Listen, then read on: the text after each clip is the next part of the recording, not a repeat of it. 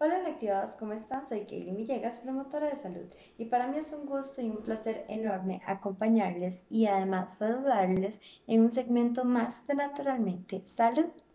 Seguimos hablando sobre diferentes enfermedades que nos pueden afectar. En un segmento anterior les conversé sobre la diarrea, que esta nos afecta principalmente al tracto intestinal.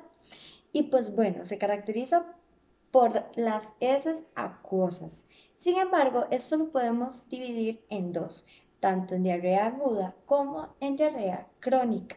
La aguda se caracteriza principalmente por presentarse en un lapso de tiempo menor a dos semanas, mientras que la crónica puede afectarnos más de dos semanas. Ahora, ¿Pero qué me causa diarrea aguda? Bueno, esta se da más que todo por el consumo de antibióticos, también por la gastroenteritis, que ya lo he mencionado en un segmento anterior, y también a este le podemos añadir diferentes tipos de infecciones.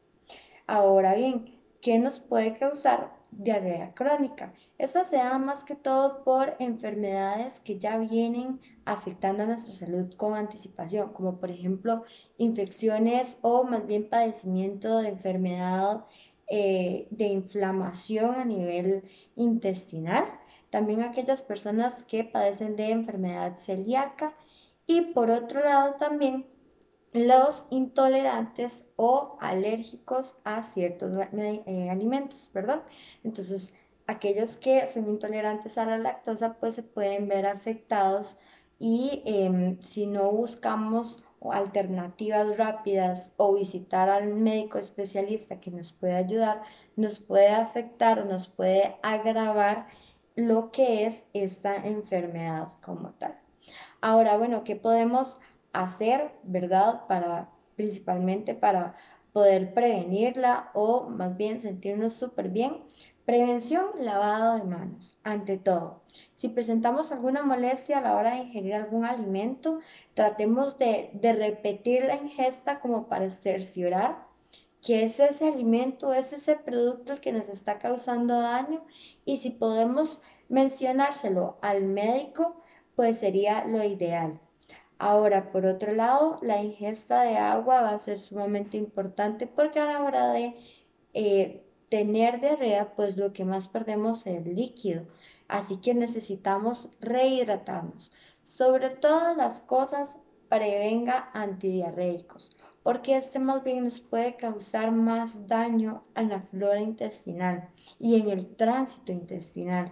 Así que podemos agravar la enfermedad como tal y no abarcarla desde, desde el inicio, sino nada más como aliviar levemente los síntomas, pero también podemos provocar más inflamación, más flutulencias, más dolor, más ardor e incluso gastritis o llegar a el estreñimiento y eso puede ser pues otra de las enfermedades o molestias que podemos presentar, ¿verdad?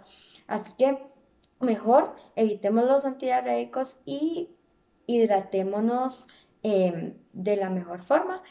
Tratemos de hacerlo en sorbos pequeños. Recordemos que a la hora de ingerir mucho líquido de forma muy rápida, más bien eh, desperdiciamos cierta cantidad y no lo aprovechamos al 100%, por lo que lo ideal sería hacer ingestas pequeñitas en lapsos de tiempos más cortos, cucharaditas o sorbos, ¿verdad? De pequeñas cantidades para que así nuestro cuerpo lo pueda absorber y lo pueda, pero utilizar de la mejor manera y además nos pueda hidratar en todo momento.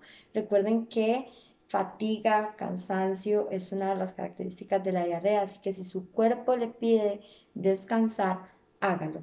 Tratemos de que en el momento en que nos estemos recuperando, la actividad física o el ejercicio físico lo dejemos de lado para que nuestro cuerpo esté de la mejor manera y nuestro sistema inmune pueda trabajar de la forma más eficiente y para que pronto podamos estar mejor. Así que bueno, eso sería todo por el segmento de hoy y nos vemos hasta la próxima.